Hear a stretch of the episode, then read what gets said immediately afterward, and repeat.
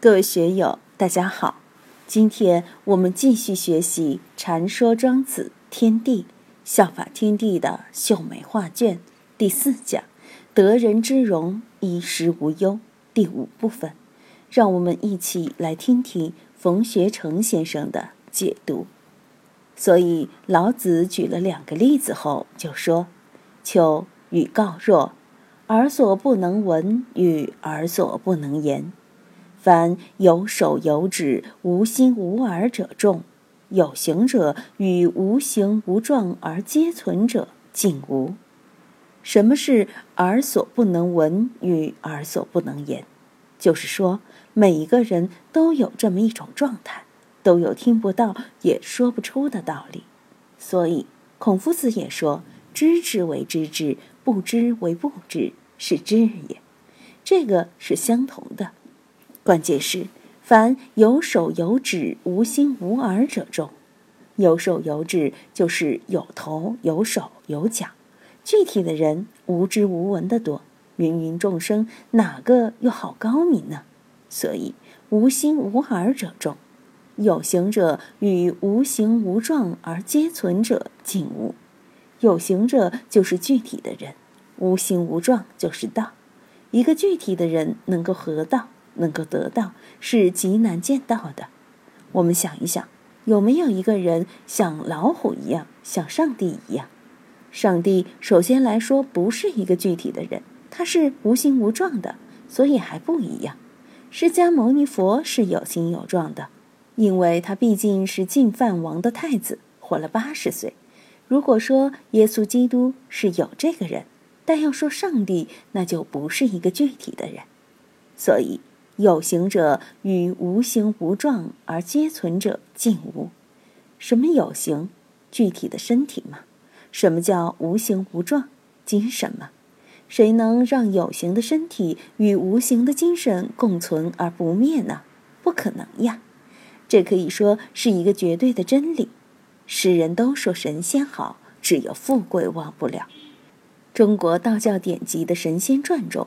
我们看到的都是一些神话，不管是太上老君也好，冲虚真人也好，吕洞宾、铁拐李也好，陈抟老祖也好，这些都是恍恍惚惚的，似乎有这个人，又似乎没有这个人，大多是虚构的。特别是道教里的那些人物，大多是虚构的人和事。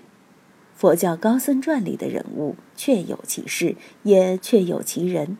但是也只有赵州老和尚、虚云老和尚能活到一百二十多岁，很多祖师四五十岁就走了，三十岁走的也有，并非高寿。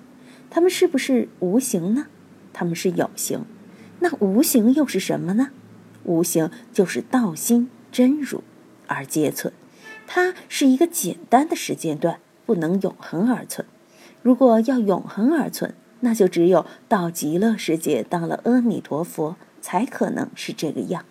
但是你具体化后、有形化后，就不神了。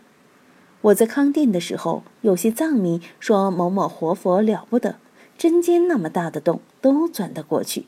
我就说，那他们在监狱里关了十多年，为什么不跑呢？他们说：“哎呀，这个是因缘孽障，用不着跑。”当然，这也说得成理，但说这个红话，那个红画，有几个人亲眼见到红画？要有证据。另外一个红化了又怎么样？就像禅宗公案里面，有些人死了烧舍利，烧了一箩筐，这又说明了什么呢？所以，我们看到庄子里边通过老子这种说法，确实了不得。凡有手有指、无心无耳者众。有形者与无形无状而皆存者尽无。既然是静无，那么就是一个绝对的判断。学到的可以在这里去参，在这里去悟。其动止也，其死生也，其废起也。动止，运动和静止；生死就是生和死，废起就是心废。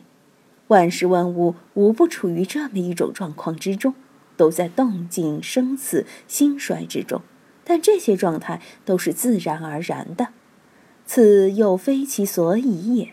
生生了又怎么样？现在我们书院有的人生了娃娃，生了，大家觉得是个喜事，都很高兴。但是十年、二十年、三十年以后，这些娃娃的前途怎么样？这是个问号。因为命运未来总是未知的、偶然的，过去都是已知的、必然的。但是死了以后呢？你就更说不清楚了。死了后到哪里去呢？动向哪里动？止当如何止？生又如何生？亡又如何亡？衰又如何衰？兴又如何兴？很多事情从大的因果上来看，都是自然而然。很多人都不知其所以然。为什么呢？春天栽秧，秋天收获；春生夏长，秋收冬藏。这些道理过程，我们都很明白。但是秧苗在田里到底怎么长？知道吗？不知道，我们根本弄不清楚。我们每天都在吃饭，今天可以去饭馆点这种菜、那种菜，吃到肚子里去了。它在我们肚子里是如何动、如何变的，我们也不知道。怎么变成汗水？怎么变成大小便排泄？怎么变成营养滋养身体？我们也不知道。所以是不知其所以然。很多事情。我们都是知其然而不知其所以然，永远有我们知道的一面，也永远有我们不知道的一面。有些事情看来已经熟悉了，已经了如指掌了，但就在了如指掌的背后，还有很多很多你不了解的事情。以前有人对我说，我和那个铁哥们儿感情深得很，这一辈子都搅在一起了。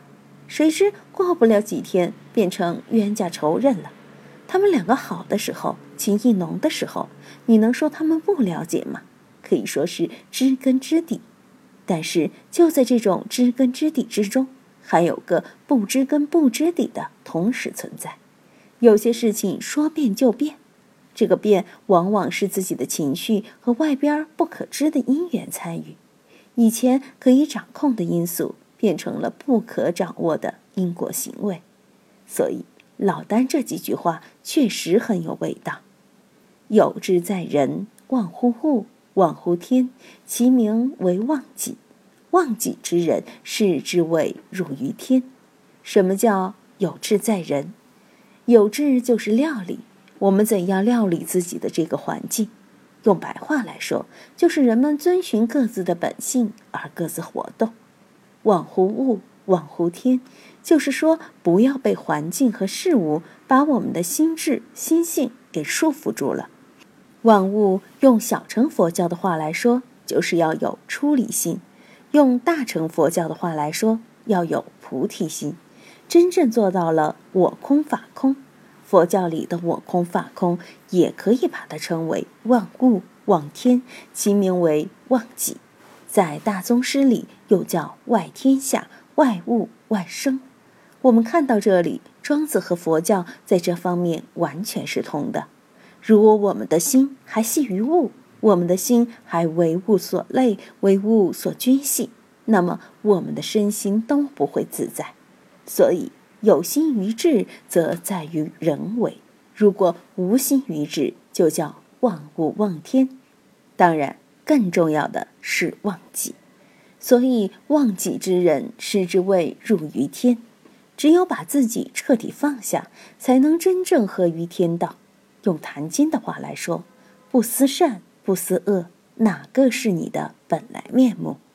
善恶不思，就是无我；有我，就有我所有，就有非我，就有是非判断，就把自己局限了。所以，怎样与道融为一体？实际上就是一句话：大公无私。大公，你才能无私。无私就是无我，就是忘我。忘我就是大公。大公，你就和整个自然、整个社会融为一体，就视之谓入于天了。我们看那些办事顺利的人，受大家拥戴的人，往往都有大公之心。如果没有大公之心，处处打自己的小算盘，这样的人永远都做不大。为什么呢？因为他自己的半径太小了，容量太小了。这个我已反复说过了，也就不多说了。今天就读到这里，欢迎大家在评论中分享所思所得。我是万万。我在成都龙江书院为您读书。